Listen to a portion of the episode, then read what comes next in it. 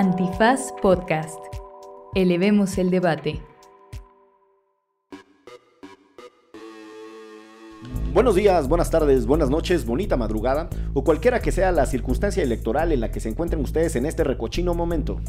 En este Derecho Remix vamos a hablar sobre el INAI y un table dance, Yeah. por raro que parezca. Pero eso también vamos a, a- a platicar acá. Mesa. Mesa. Mesa con aplausos. Dios.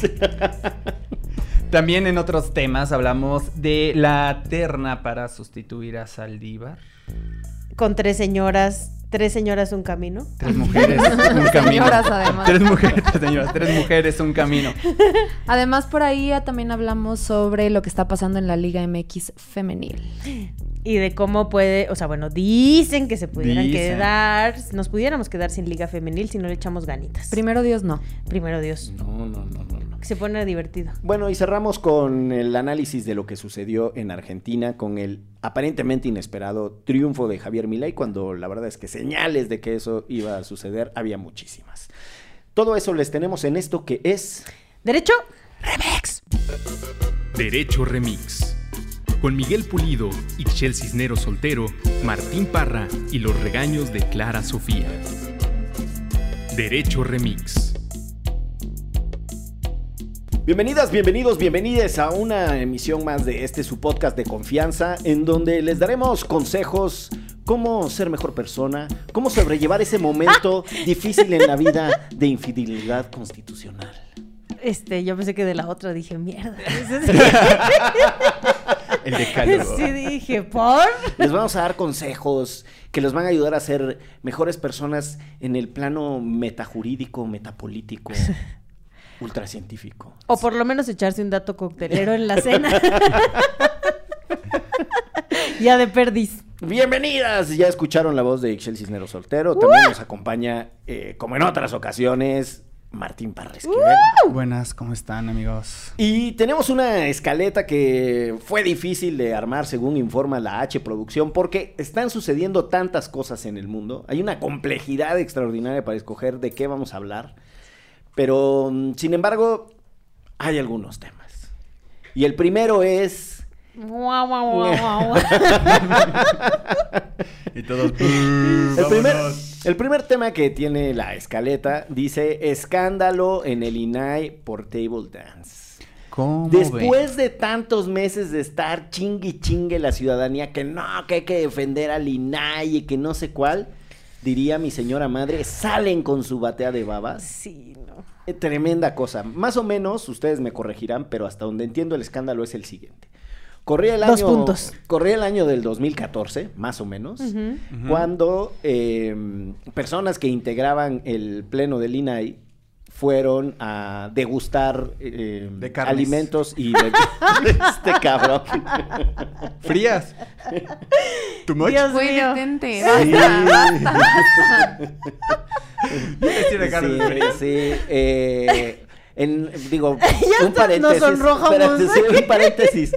Eh, clown, en qué estas épocas es, es, eh, una cosa que, que es difícil de imaginar, sobre todo para las juventudes. Pero había unos lugares que eran como un table dance, pero era un sushi. Y entonces Mm. te servían el sushi en el abdomen de una muchacha. No. ¿Sí? Y, Yo no fui a esos lugares, y ¿eh? lo- No y sabía de los- eso. Y los chilenos tenían unos lugares que les decían los cafés de piernas. Y entonces eran cafés así de media tarde y tú No, te bueno, ibas a echar un- tú te ibas a echar un café Este shock. y enfrente de donde tú estabas degustándote tu café eh, de robusta y arábiga, eh, mezcla de dos granos, de repente pasaba eh, unas piernas de una chica caminando, ahí nada más estaban caminando de un lado para el otro en ropas muy entalladas y con unas mallas de esas que son entrelazadas, De red. de red, exactamente. Y sí, pero bueno, qué cosas. Qué loco. Bendito de Dios. Sigue habiendo un mundo muy eh, subterráneo, terrible de explotación sexual y demás cosas, que incluso tiene que ver con la nota del escándalo del INAI. Pero bueno, les decía, entiendo que lo que sucedió más o menos fue lo siguiente, que corría el año de 2014, estas personas, dos personas que integraban en ese momento el pleno del INAI, fueron a degustar bebidas y alimentos, alegando ellos que en una comida de, en una reunión de trabajo, pagaron con una tarjeta corporativa American Express, que a mí ya me abre una primera pregunta, ¿por, qué, un servidor público tendría que tener un- sí, de una- American Express? Vamos, entiendo que puedan tener un mecanismo, pues que les den un monedero electrónico, ¿no? De sí vale, ¿no? O sea, pero ¿por qué un American Express? Además, lo que cuestan las anualidades de, De las tarjetas. cosas. Dios mío, o sea, pero bueno. Entonces, eh, muchos años después, esto sucedió en 2014, ahora, nueve años después, eh, una periodista de Contralínea, a punta de solicitudes de acceso a la información, consiguió los registros en donde consta que se pagaron eh, bebidas y demás en un lugar que lleva por nombre Curazao. Curazao. 20 mil pesitos. 20 mil pesos de aquel 2014 Ujú. que además, entre otras cosas, eh, tiene la problemática nada ligera de que es un lugar que cerró por problemas legales debido a trata de personas, personas, sí. ¿no? Eh, el escándalo no podía ser eh, más folclórico, a no ser que estas dos personas, que en su momento fueron nombrados por el Senado de la República como comisionados del Instituto, eh, en un primero en un, en un momento el Instituto Federal de Acceso a la. Información y les tocó el cambio al INAI, al Instituto Nacional de Acceso a la Información. Oscar Guerra Ford, y no sé cómo se dice el Eh, apellido de Rosendo, le digo. Eh, Yevgeny Rosendo Chekhov. Aquí me lo puse. Rosendo Evgendi, Monterrey. Sí, se le conoce, en el mundo de la transparencia Chekhov. se le conocía como Eugenio Monterrey. Ah, O ¿Ah, sea, sí? la- sí, sí, sí, porque Yevgeny es la traducción Le de... hubieran puesto Rosendo ya. Sí, pero se le conocía como, como. Eugenio Monterrey, como el comisionado Eugenio Monterrey. ok. Ok. Eh, pero después de terminar sus periodos, después de haber sido comisionados del, del INAI, se quedan a seguir chambeando en ese instituto en puestos de alto perfil, que eran dos, dos secretarías que tiene eh, ese instituto. No entiendo a razón de qué, genuinamente. Es más, yo me enteré que seguían ahí instalados los fulanos. Gracias a esta nota. Gracias a esta nota Que y los a este escándalo. Entonces, bueno, ellos eh, Sí. se, se dice que presentan su renuncia, ¿no? pero es de esas renuncias que ami- Que amigo, no hay manera de amigo, que te quedes, sí. ¿no? Si es amigo, bueno. o te vas o te voy. Y a Excel, hay que decirlo, le hierve el buche por decir que son mis amigos. No, más bien yo quería poner esta nota porque era el mundo donde el licenciado Bucle se movía en una época. Incluso creo que fue uno, cuando yo tenía el programa con el Memo allá en Hermosillo, con el Memo Sí. Noriega, el de Sonora Sí, sí, Ciudadana. sí. Este, a Guerra Ford fue a uno de los primeros que entrevistamos en nuestro, en nuestro No lo dudo, radio. no lo dudo. Mm. Eh, yo a Oscar lo conocí cuando era comisionado del entonces llamado InfoDF y después fue presidente de una cosa que se llamaba la COMAIP, que era la Comisión Mexicana de Acceso a la Información Pública, y después comisionado del IFAI y después ratificado como comisionado del INAI. No voy a, uno no tiene por qué negar a las personas que conoce. Es más, tampoco los vínculos de amistad. Yo en algún tiempo de mi desempeño profesional convivía mucho con ellos y eso me llegó a tener una relación de afecto y cercanía. Eh, mucho más con Oscar también, con otros colegas que estuvieron ahí, con eh, Agustín Millán, con la propia comisionada presidenta actual del INAI, también me una, una amistad desde que ella venía de Puebla, porque yo trabajé muchos años el tema de transparencia y, y muchos años conviví con ellos. Eh, con Eugenio la verdad es que trabajé muy poco, tengo po- muy pocas experiencias profesionales, pero me parece de, de un- es tan reprochable la conducta, es extraordinariamente escandalosa. La- Pero además lo que contestaron fue, o sea, por lo menos Guerra Ford este, contestó por escrito que no representaba ningún daño patrimonial al Exacto, organismo, sí. que nunca se enfrentó a una denuncia del órgano interno de control y que el INAI no ha ocultado información en respuesta a las acusaciones de censura.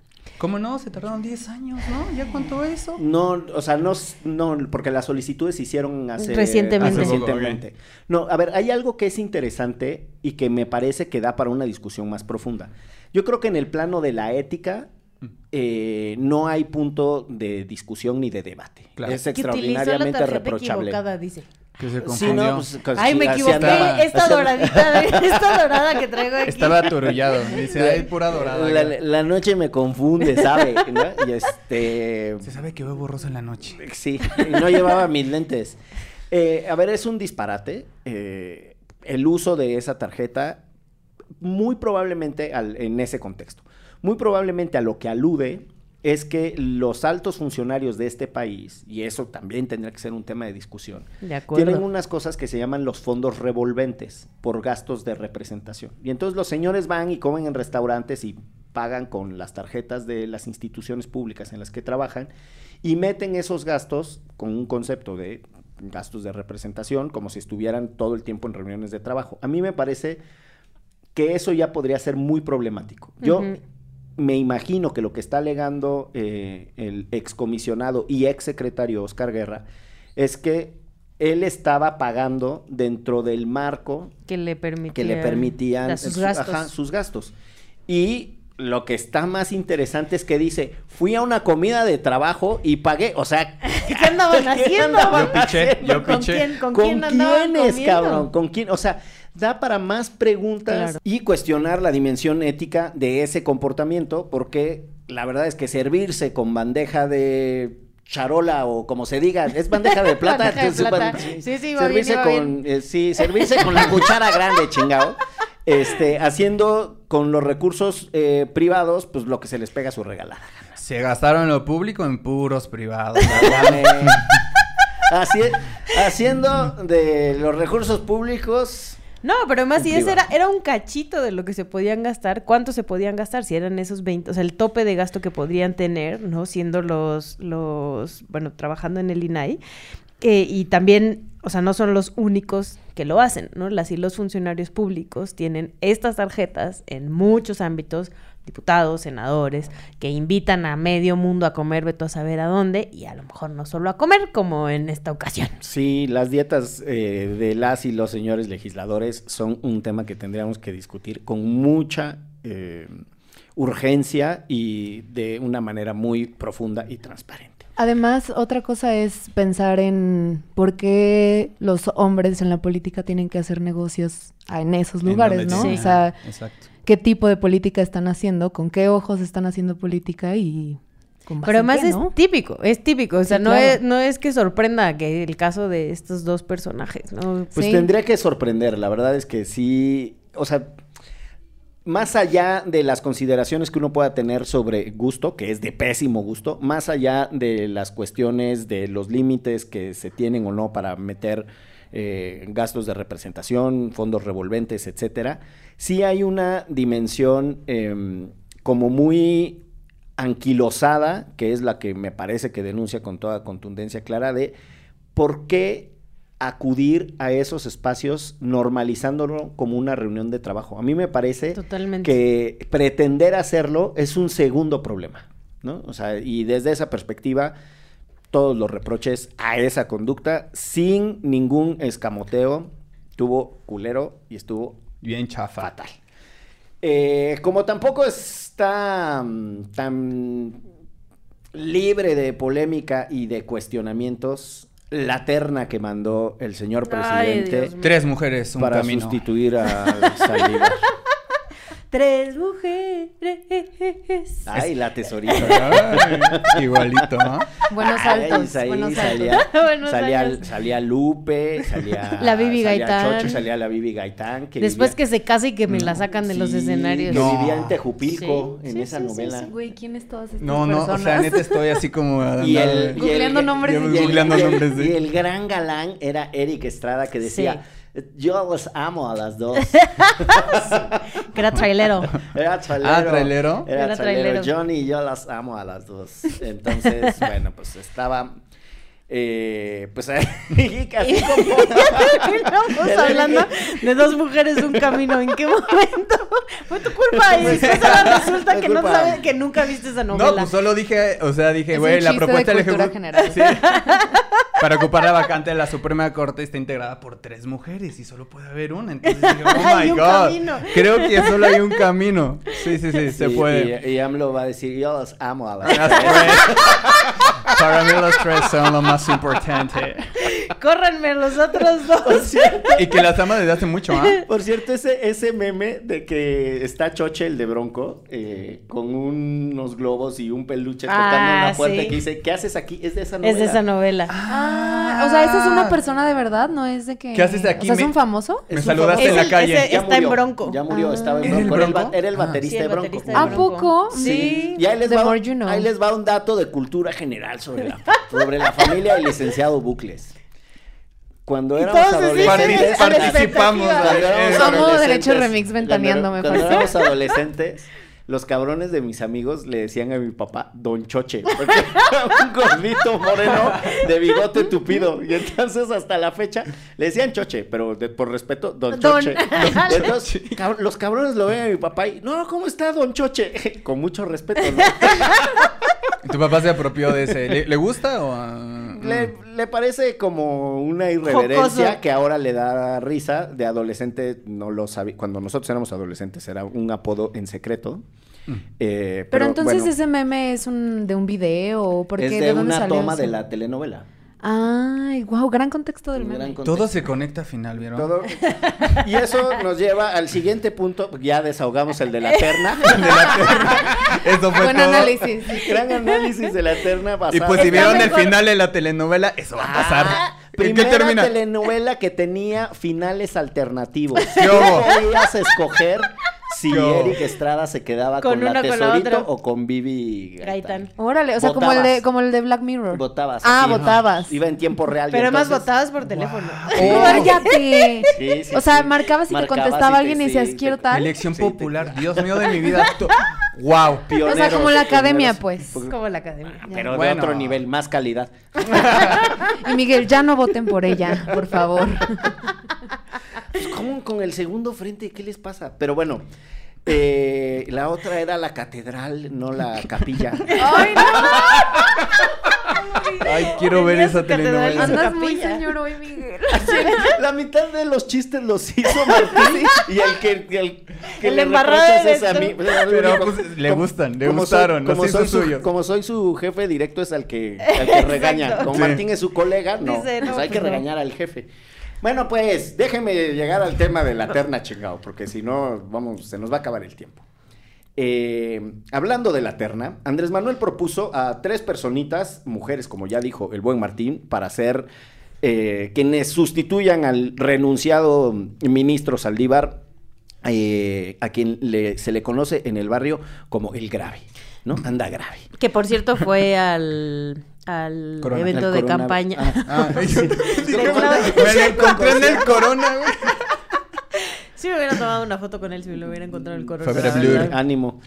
Eh, fue al- sí, fue ahí al evento de Claudia Sheinbaum. Pero bueno, los nombres de las eh, personas destacadas abogadas propuestas por eh, el señor presidente de la República son María Estela Ríos González, quien actualmente se desempeña, si mal no estoy, como consejera jurídica. jurídica. Sí. Eh. Lenia Batres Guadarrama, quien tiene una trayectoria sobre todo de puestos de elección popular. Ha sido, yo la recuerdo a Lenia como diputada de, de la Asamblea Legislativa Sí, del Distrito Federal. Federal. Ujú. Esta es Eh, consejera jurídica de la administración de AMLO. ¿No? Lenia también. Lenia, sí. Tiene estudios en... le- Creo que es de legislación y estudios norma- eh, normativos relacionados a presidencia. Ah, está ahí, o sea, está también en la Sí, consejera. según yo, justo su jefa es María Estela. O sea, está la consejera y una consejerita. Sí. Así es. Entonces está la Que consejera y la es, consejera que junior y también la senior. es hermana de también es hermana Martí de Batres. Martí Batres Guadarrama. Eh, O sea, se quedó en la familia, pues. Sí, Ajá. se quedó aquí. es súper interesante porque Y uno se llama Martí judicial. y la otra se llama Lenia. Pero bueno, que obviamente es Lenina, ¿no? O L- Lenia. Lenia. Lenia. Y la tercera postulada es Berta María Alcalde Luján, hermana de la Secretaría Ujú. de Gobernación. O sea, hay una discusión sobre la familia judicial y mucha polémica. Ninguna no- tiene carrera judicial. O sea, gran, no, no, pero de la familia judicial. O sea, gran parte de la crítica que hacen los de la 4T Mm. a la integración del Poder Judicial es, se nombran entre familiares, son una pinche mafia de familia. Y Corte A, pura familia. Pura familia. O sea, también vamos a hablar de la familia 4T. O sea, Sí. es súper desprolijo que en un país con tantas personas, con tantas mujeres, si quería mandar una terna integrada solo por mujeres, tenía muchísimo de dónde escoger el señor presidente. Pero como ya no quiere que lo traicionen, porque siente que eso le hicieron Juan Luis González Alcántara y, eh, Margarita Ríos Farjat. Entonces, ya quiere como más cerquita, ¿no? Más cerquita de su corazón. De plano, sí, Eh, eso, personas muy, muy, muy cercanas que además históricamente han estado muy cercanas a él y al movimiento este con Andrés Manuel e incluso antes con el PRD. Y yo genuinamente nunca les he leído ninguna contribución. O sea, yo podría en su momento eh, contestar, vamos, criticar a Loreta y cuando la gente me decía, pero ¿por qué la critica? Si tiene un libro, yo podía contestar y decir, a ver, su libro del Derecho Internacional de los Derechos Humanos es malísimo. Como eh, académica en la Iberoamericana fue extraordinariamente intrascendente la señora Loreta. Este, Tenía buenas relaciones públicas en el mundo de los derechos humanos, pues sí, pero contribuciones consistentes, la verdad es que desde mi perspectiva no las tenía. Eh, y me parecía que no destacaba por su eh, capacidad técnica ni sus aportaciones a la doctrina. Yo ni siquiera sé con qué me tendría que pelear de la trayectoria y del aporte de estas personas. Entiendo que Berta María, alcalde de Luján, eh, tiene algunas contribuciones en el tema, o ahí se le ubica del- de la justicia procesal penal y que del INACIPE y que ha capacitado a muchos jueces y que es bien entrona. Pero no sé si recuerden, hace escasos meses estaba en la terna o su nombre estaba propuesto para integrar el INE, para ser una consejera electoral. Sí. Y entonces un día no había nada que amara más en el mundo que el derecho el electoral.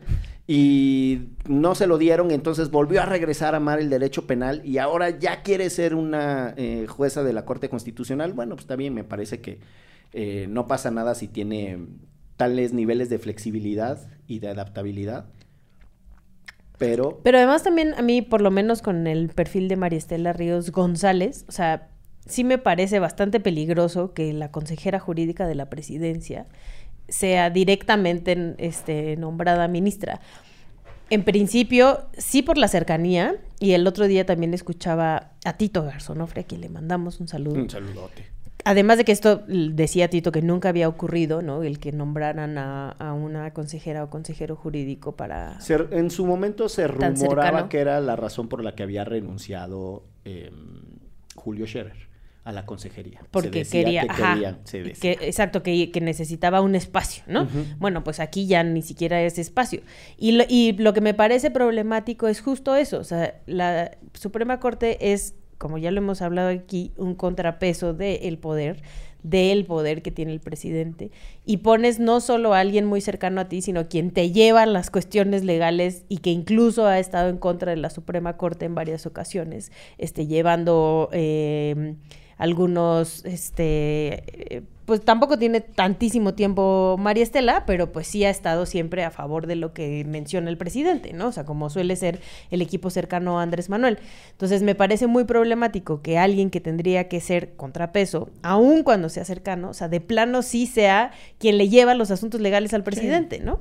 Y además hay también una polémica de si el cargo de la consejería jurídica tiene equivalencia a ser miembro de gabinete y si desde esa perspectiva tendrían algún grado de impedimento legal. Por lo menos es una discusión abierta, está sujeta a la interpretación y a la semántica, pero bueno, pues hay quienes alegan que, que podría ser eh, una objeción para su, para su simple nombramiento. No tiene nada de malo tener una hermana en la Secretaría de Gobernación. Yo no creo que eso desaque, descalifique a Berta María, alcalde Luján.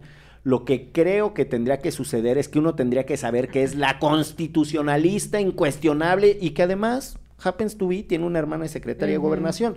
Yo lo digo en serio, creo que con trayectorias tan cortas y con tan poca referencialidad en el mundo jurídico y con tan poca eh, consistencia en sus aportaciones o sustancia en sus aportaciones a la doctrina, al litigio, etcétera. Ahí, ahí, desde ahí, sí es problemático que tu hermana sea la secretaria de gobernación, que tu mamá sea fundadora del partido, que tu mamá haya competido por la, quedar en la estructura de, de la presidencia del Movimiento de Sí. Regeneración Nacional y además que permanentemente fuerzas internas del partido te estén tratando de colocar en, en un hueso. Y bueno, ya con ese entripado vamos a pararle a ese análisis porque tenemos que hacer Porque una además pausa. la van a rechazar, ¿no? Esa Sí, la van a rechazar y va a venir otra. O sea, si cambia una persona ya con esa. Yo sí creo que la van a rechazar, pero también he creído otras cosas que no han sucedido. Como en la entonces, selección. Sí, sí, sí. Eh, en política sirven los historiadores, no los profetas. ¿no? Eso. Los que registran, no los que anticipan. Cálmate. Dale, pues. Ay, déjame estrechar tu de poeta, poeta. Porque como dice, Nos estrechamos la mano. mano estrechada. bueno, les decía que con ese tripe vámonos a una pausa en esto que es. Derecho. Remix. Este país ya perdió su belleza. Vámonos. No podemos. ¿Por qué no? Los estamos esperando. A nuestras hijas, a nuestros hijos. La espera, una tragedia en dos actos. Disponible en todas las plataformas para escuchar podcast. Bienvenidos todos otra vez a esta segunda parte de su podcast favorito, de confianza, semanal. que lo ponen siempre cuando está lavando trastes. o soy yo nada más. Saludos a Sofía y Robina, que sí nos escucha cuando lavan los platos. Ahora muchos saludos a Sof. Ahora Un vamos abrazo a... grande. Sí, abrazo. Luego te la presento. Luego sí, porque no la conozco yo. Abrazo. Y yo. ah. Y pasa, una extraordinaria conversadora y una inteligencia destacadísima. Abogadaza. Un día Un compromiso con los derechos humanos destacado e inquebrantable. Ujú. Amén. Bueno, ¿qué pasó con la Liga Femenil MX?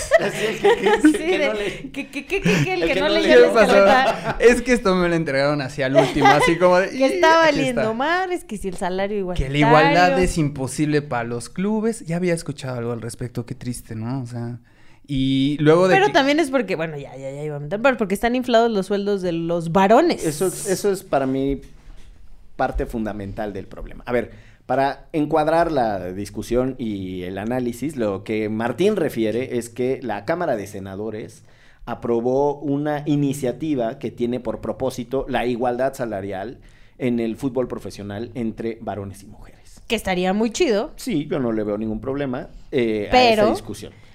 Mucho, se, mucho se sabe de que los números de los clubes, desde una perspectiva de negocio, son imposibles, entre otras cosas por lo que acaba de decir Ixchel. Están muy inflados los salarios de los jugadores mexicanos. La Liga Mexicana es la liga mejor pagada de América Latina. Les conviene a muchos Mexicanos jugadores. Sí, les- a muchos jugadores de todos los países de, de América Latina, si no la pueden hacer en Europa, venirse aquí a México. Ahora hay una competencia con la MLS, pero por muchos años, por décadas, eh, el proyecto que les convenía era venir a México. Por eso teníamos tantos chilenos, argentinos, paraguayos, uruguayos jugando aquí en México. Incluso porque argentinos, de- brasileños, porque nos- les pagaban bien. Sí, sí, sí. Eh, y bueno, ese- esa es una perspectiva. Ahora, la discusión de pagarles a jugadoras y jugadores igual, que en otros países se ha dado, ha empezado con el tema de las elecciones nacionales, de los representativos, en donde las bolsas de eh, esas instituciones pueden ser distribuidas de manera mucho más equilibradas entre mujeres y varones y además tiene otro sentido porque están representando al país. Y el dinero que se genera en su conjunto también tiene que ver eh, con la posibilidad de desarrollar categorías inferiores, etcétera. O sea, hay como muchas otras consideraciones en Más qué se hace con el solo- dinero. Sí.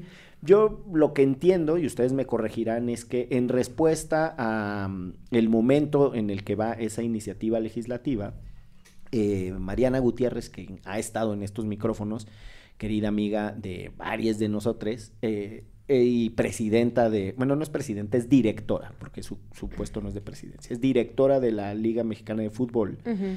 mandó una carta al Senado advirtiendo que eso va a meter en problemas, como ya anticipaba Martín, a los clubes. Y pues ahí está la rebatinga, ¿no? ¿Qué, qué planos tendrían que hacer los clubes un esfuerzo por homologar eh, por lo menos eh, algunos de los componentes salariales, cuáles sí son viables, cuáles no? Sí. Porque si hay una, sí hay una eh, discriminación inaceptable. Y empezar también, o sea, a hablar de los topes salariales para los varones, ¿no? O sea, que sucede en otros deportes, eh, donde además, por ejemplo, vemos que el pagarle mucho a jugadores, sobre todo que vienen del extranjero, no ha traído el desarrollo de, o sea, eso y otros problemas más, pero no ha ayudado al desarrollo de futbolistas mexicanos, el que prefieran este solamente jugar en los equipos grandes, ¿no? O sea, hay muchas cosas que se tienen que discutir este previo a que solo el Senado diga páguenles juntos, páguenle lo mismo a los hombres y a las mujeres, porque sí creo que creo que hasta cierto punto para algunos equipos sobre todo es inviable, ¿no? O sea, Incosteable, sí, no. o no sea, me imagino a lo- los Pumas, la neta, que, que con trabajo y lo ha- hacen muy mal porque pues su patronato eh, no funciona, este, igual se chingan la lana, igual le pagan bastante dinero a las estrellas, pero no lo que le pagan en otros equipos como Monterrey, como. Tigres, como América, etcétera.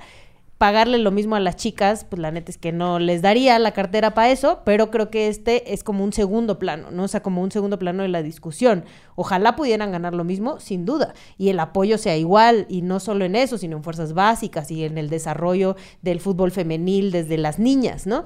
Pero sí creo que se tienen que discutir muchas cosas antes de solamente por un decreto desde el Senado decir páguenles lo mismo. Oye, y, si ya comparten ciertas, se lo planteaba Miguel hace rato, si ya eh, comparten cierta infraestructura, los equipos, no sé, las, la- las chivas femenil y, y varonil juegan en el mismo lugar, comparten este espacios de entrenamiento, estadios, etcétera, ¿no podrían también compartir las mismas bolsas de dinero? O sea, sí, pero O sea, como- entonces tendrían que bajarle el sueldo a los varones para que alcance para las mujeres. Esa es la cosa. No, y aparte, perdón.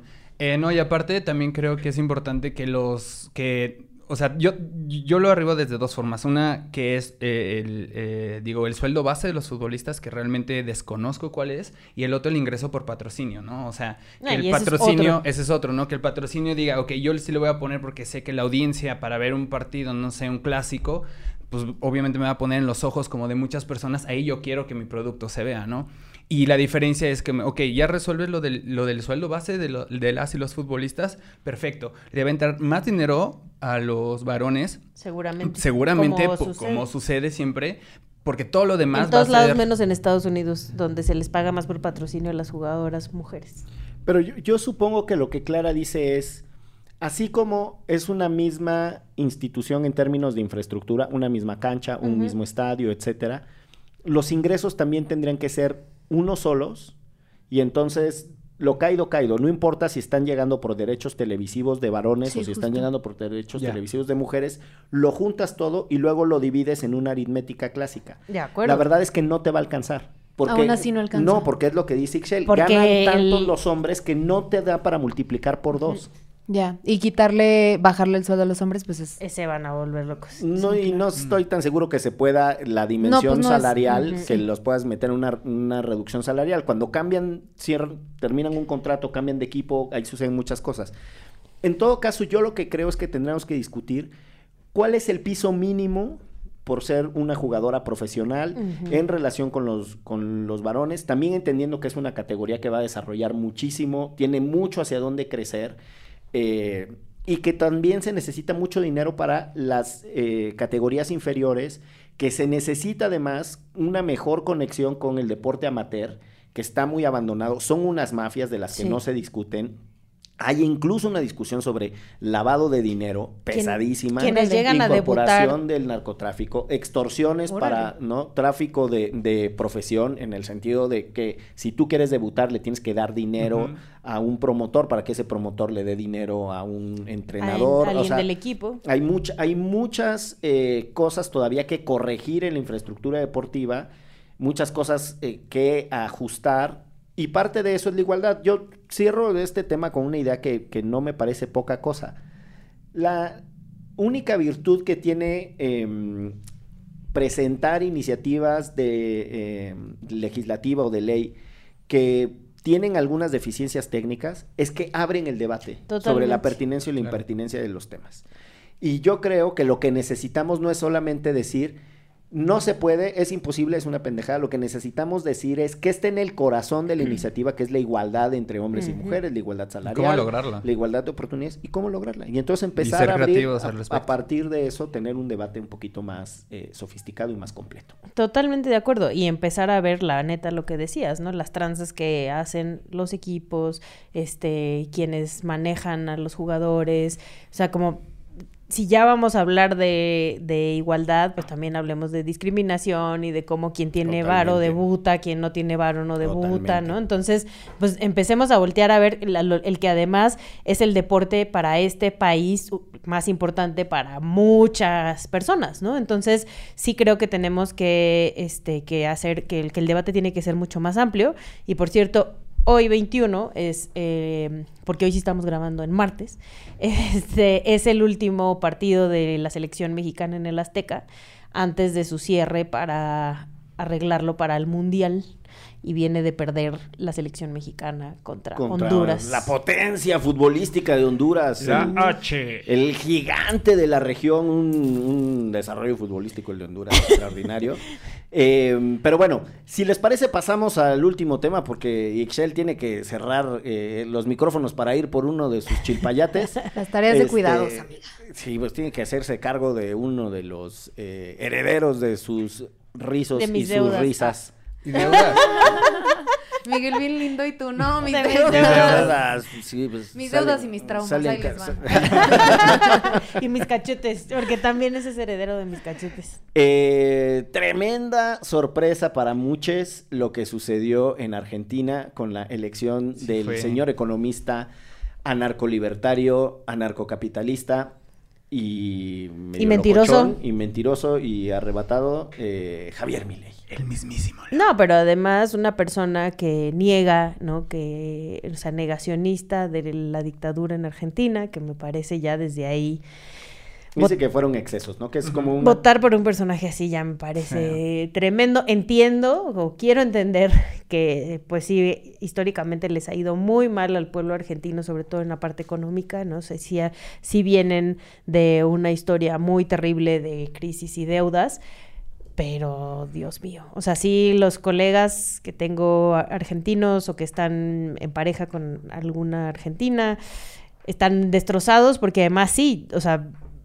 había la posibilidad, pero todo el mundo pues quería cerrar esa puerta, ¿no? Desde las, con las personas evidentemente con las que yo convivo, que son este, mucho más de izquierda que mi ley sin duda, y que lo ven como un retroceso este, de lo que va a suceder en Argentina, porque además, como ya habíamos platicado por aquí, ¿no? Cerrar ciertos institutos, en los derechos de la comunidad LGBTIQ de las mujeres al aborto, ¿no? Cosas que se han ganado y se han avanzado, desde el principio en campaña dijo que iban para atrás. Claro, ¿no? Y también, o sea, entender la trascendencia de lo que acaba de pasar se me hace súper loco. O sea, en la segunda vuelta, ley revienta todos los pronósticos. Estaba viendo que le sacó 11 puntos al candidato peronista Sergio Massa. Y mi ley es el presidente con más porcentaje de, digo, de desde que se restableció el, gobierno democrático el 10 de diciembre del 83. O sea, nunca había ganado algún candidato con tanto, porcentaje, ¿no? Y también deviene de una campaña presidencial como sumamente polarizada, en donde un, un lado Massa sostenía que Milei era una amenaza de ultraderecha dispuesta a destruir instituciones del país, cosa que sí lo va a hacer. O, ya dijo que lo iba a hacer. O, ya dijo que lo iba a hacer, ¿no? Entonces, como de, va a abrir como el mercado a las, a las importaciones y exportaciones, porque sabemos que el ideario, el ideario, ¿sí? Eh, sí. peronista protegía a la industria nacional, ¿no? Mediante pactos que decían, ok, vamos a tener un acuerdo, tu industria, yo presidente, vamos a tener este acuerdo en donde, mira, yo no voy a abrir tanto la economía la competencia internacional, pero tú y yo podemos pactar los precios. Entonces eso hizo que haya muchos rezagos industriales y justo esa bandera es la que utilizó Milei para decir, aquí se van a abrir las importaciones y exportaciones y dicen, o sea, Milei decía, ok, queremos que siga, eh, que siga transicionando Argentina hacia, hacia, este, hacia este sendero decadente. Entonces, justo ese eh, eh, eh, que es verdad. O sea, por eso mucha gente votó. Por sí, porque yo, yo creo que no te habla de, em, de que en las filas de mi ley haya gente como súper machista o súper homofóbica, para nada. Yo creo que de lo que te habla es de que ha habido una ineficiencia de gobiernos de izquierda y que la gente que votó por mi ley está en un plan de, güey, quemémoslo todo, destruyamos todo para volverlo a hacer, porque ya no se trata de un tema de derechos ni de políticas sociales, sino que genuinamente, y que yo creo que a veces cuando criticamos a mi ley lo podemos hacer desde el privilegio mexicano de no tener la economía de Argentina, ¿no? O sea, yo no sé si nosotros tuviéramos esa economía, si hubiéramos pensado en lo mismo, ¿no? Como ya quitan a, quitan a los ricos de este, Pero yo sí políticos que- ricos. Pero sí había un grupo, y sobre todo juventudes, que sí estaban con ese discurso de mi ley este, de derecha, ¿no? O sea, que sí, se lo compraban, como se lo compran, en- como lo han comprado en todo el mundo, ¿no? Y preocupaba mucho justo antes de las elecciones que sí salieran a votar esas juventudes, que sí están este, a favor del libre mercado, pero también en contra de, al- de varias este, derechos y cosas ganadas, que hay en todos los países y lo que sucedió es que se juntaron estas dos grandes masas de personas y pues como dice Martín tuvo más votos que ningún otro presidente. Yo parte de lo que veo y de lo que coincido con lo que ustedes están describiendo es que eh, en la matriz de preferencias de por qué votar por uno o por otro, están empezando a pesar de manera desmedida cuestiones como la antipolítica, que es un poco lo que dice Clara, ¿no? Este, ya nos gobernaron unos, ya nos gobernaron otros, es un desastre. Ese era el, ese era el lema del 2001, Ujú. que se vayan todos, ¿no? Entonces hay un énfasis en Sí. no queremos políticos. Ahora, Milei se presenta él como un antipolítico, como alguien fuera de la política. Mucho de su, de su discurso era la casta, la casta, ¿no? Esta casta, la casta. Mucho chingui jode con la casta. Hay una segunda parte que tiene esencialmente que ver con el cansancio de las crisis recurrentes. No es desde el 2001, que es la más eh, grave que nuestra generación recuerda, la del famoso corralito, vienen otras antes, ¿no? Eh, Carlos Saúl Menem en algún momento logra tener algún grado alto de aprobación porque logra controlar la famosísima hiperinflación que había dejado el gobierno de Raúl Alfonsín. Y de tal grado es la, la, mm, hiperinflación de Alfonsín que termina dejando el gobierno. Es decir, los radicales de Alfonsín habían sido un desastre, Después eh, Menem era peronista, deja un desastre.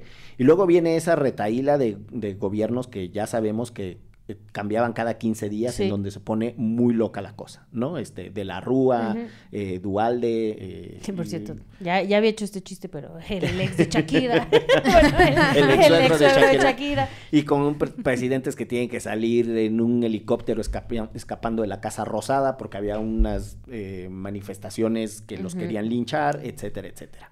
Eh, en ese, en, vamos, en todo ese acumulado, logran tener un poco de estabilidad política, no de resultados, pero sí de estabilidad política con los Kirchner, primero con Néstor y luego con Cristina, pero empiezan los escándalos de corrupción en el contexto en el que además no se le resuelven las cosas materiales a, a las la gente. Y, que, y que al contrario, cada vez está peor. se va pues, encabronando.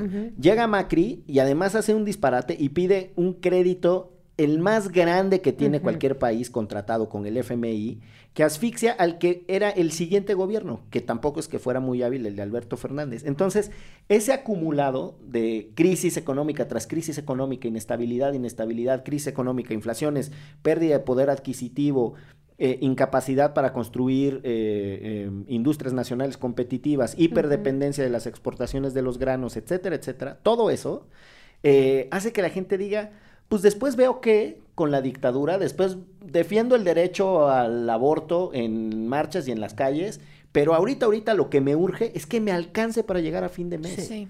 Y eso, esas dos cosas, esas dos variables, la priorización sobre la, sobre la dimensión económica y las promesas económicas mezcladas con el cansancio de la política, un nuevo que se vayan todos, hace que surjan personajes como Milley, que además son súper competitivos. ¿Dónde creo que está el apuro? Que Milley no ganó en realidad solo. Milley ganó porque al final lo respaldó Sí. Macri y Patricia Bullrich, que era la candidata del macrismo, del PRO, termina respaldando ahí y eso le agrega puntos porcentuales que son los que, ese Los- 11% del que habla, Mar- eh, que habla Martín, más o menos se asume que entre el 16 y el 20% es el aporte del macrismo a, a Milei. Es decir, Milei no hubiera ganado si el macrismo no lo respalda. Claro. ¿Cuál va a ser la alianza de gobierno? ¿Va a ser una alianza entre Milei, Macri? ¿Solo le aportaron la estructura electoral? Eh, ese, esa, esa no se va a resolver porque si termina gobernando con el PRO y con los políticos tradicionales, entonces no que la casta y que la casta y que la casta, o sea, su legitimidad va a descender. Y segundo, cuando la gente termine de asimilar que la propuesta de dolarización no significa que hoy ganas 11 mil pesos y mañana vas a Sí. ganar 11 mil dólares, que es lo que un alto Lo que les porcentaje de la población pensó que así sucedía. ¿no? Que te convierten tus pesos a Y dólares dices, y entonces, "Ya no mames, ya somos rico". ricos, pues en chinga me hice rico. No, en principio lo que hace es justo que el- los sueldos van a bajar, ¿no? Al contrario de lo que de que van a subir, pero también tiene otras políticas que ha prometido como el que la educación va a ser privada con estos vouchers como sucede mucho en Estados Unidos. Entonces, sí la clase media a lo mejor y la clase la clase alta que quede de- en Argentina, pues le va a alcanzar para pagar sus universidades, etcétera, pero hay una clase que puede ser que haya votado por mi ley que ya no va a tener acceso a la educación porque no va a tener para pagar estos vouchers.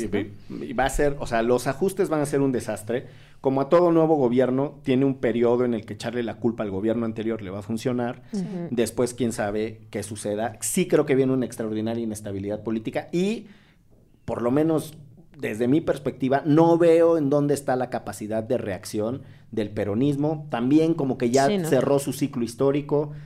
No, no alcanzan a, a encontrar su nuevo lugar en la política. Pero lo Y que es- es... ah, perdón. No, vas, vas, Clara. No, y es que para mí un error en el análisis también es decir, eh, o sea, irte en contra de la casta política también es no entender que quienes están detrás de la casta política es la rapaz élite capitalista, ¿no? O sea, entonces quienes están a favor de estas posturas de eliminemos el presupuesto a partidos o eliminar a, a los políticos, eh, no están entendiendo que eso nada más ayuda a que quienes responden van a ser los, la élite capitalista, ¿no? O sea, es algo que se tiene que arreglar, pero no eliminar, ¿no? O sea, también es para mí reducirlo el análisis, pues. Y lo que sí creo que da esperanza, a diferencia de otros pueblos, es que el pueblo argentino históricamente está muy organizado, ¿no? Sí, y entonces son todos militantes. las de universidades, las secundarias, ¿no? O sea, las juventudes secun- desde secundarias están organizadas, entonces pues eso es lo que lo que queda, ¿no? De bueno, pues este fue un embate, pero vamos por el que sigue y mucha gente eh, es, es lo que está mostrando, por lo menos en redes sociales o en o amigos y amigas que tengo cercanos,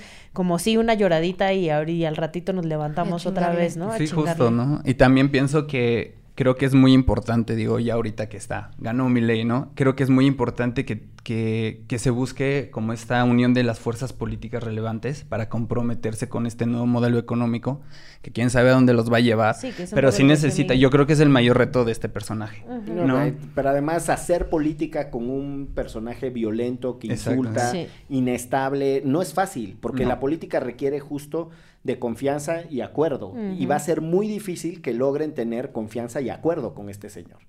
Eh, Oye, ni hablamos de los impresentables mexicanos felicitando a mi ley. No, Ay, bueno, no. no. ahorrémonos ese entripamiento porque me da el soponcio. Y Vámonos de una vez a la poderosísima recomendiza. Eh, ¿Qué traen, muchachos, para ofrecerle al público de hecho? Yo primero, si quieres. Bueno, está bien. Traigo, miren, un libro maravilloso que se llama Mapas Corporales, Historias... ¡No! La Yo le iba a recomendar el Heréndira de Ay, Sí, la- yo también. agarré. Ay, sí. Yo también. Pues no, fíjense, lo voy a recomendar yo porque es mi amiga. Muy Mapas bien. corporales, historias, relatos y conceptos que nos atraviesan de Claudia de la Garza y Erendira Derbez, a quien le mando mucho amor, que justo, bueno, me lo compré hace ya unas semanas y ahorita ya casi lo acabo, que habla de lo que significa el cuerpo y lo que ha significado en esta estructura en la que vivimos y cómo podemos utilizar nuestro propio cuerpo para reivindicar un montón de cosas. No solo está hermoso, sino que las ilustraciones de Erendira también son maravillosas.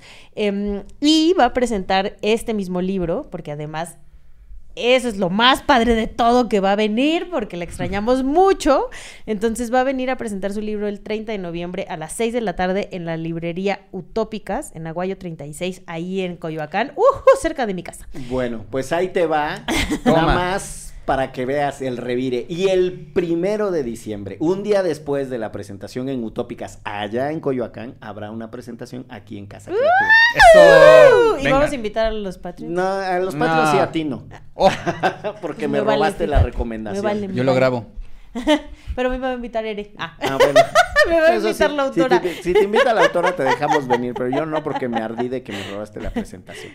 Martín. Bueno, yo les voy a recomendar ahora a un personaje que últimamente ha estado en mi mente mucho tiempo. Se llama Ralphie Pagan y es el considerado como el epítome del Latin Soul. Ok. ¿Y ¿Qué es eso? Eh, es como una baladita, como salsita, como bolerito en inglés y en español. Mucho cultura chicana de allá de los años 60 y Me 70 encanta. El Love Chicana. Es, Me es increíble. así, toda, sí, ¿no? Y aparte también como para escuchar un bolerito ahí, chillarle, chillarle en serio. Es, eh, Ralphie Pagan es un, este, sí, eh, cantante de Nueva York con papás y mamá de Cuba y Puerto Rico, no sé cuál es cuál. Pero bueno, eh, se lo recomiendo muchísimo. Es parte de esos perdidos de la disco, de, de- del gran sello discográfico Fania, que firmaba a personas como. Celia Cruz y Willin Colón. Entonces, realmente se los recomiendo muchísimo, toda su discografía. Y pues nada, que lo disfruten. Y ahí me cuentan en los comentarios, comenten. Ah, Muy sí, bien. coméntenos. Yo les recomiendo eh, otro libro de Ere Derbez y de Claudia que se llama No son micro, machismos cotidianos. Eh, ya nomás para sacarme del organismo. eso. Y eh, les recomiendo Puerta 7, una serie de ficción de Netflix que trata sobre cómo funcionan las barras y un dueño de un equipo que se las trata de quitar de encima Uy. y las mafias. A propósito, me acordé a propósito de lo que decías, Ixchel, de todo lo que funciona y todo lo que incluso tú viviste y que has contado en estos micrófonos al ser la líder De la Rebel, de la pura Rebel. Rebel. líder. Y con eso nos vamos de esto que fue. ¿Derecho? Remix. Derecho Remix. Con Miguel Pulido, Ixchel Cisneros Soltero, Martín Parra y los regaños de Clara Sofía. Derecho Remix.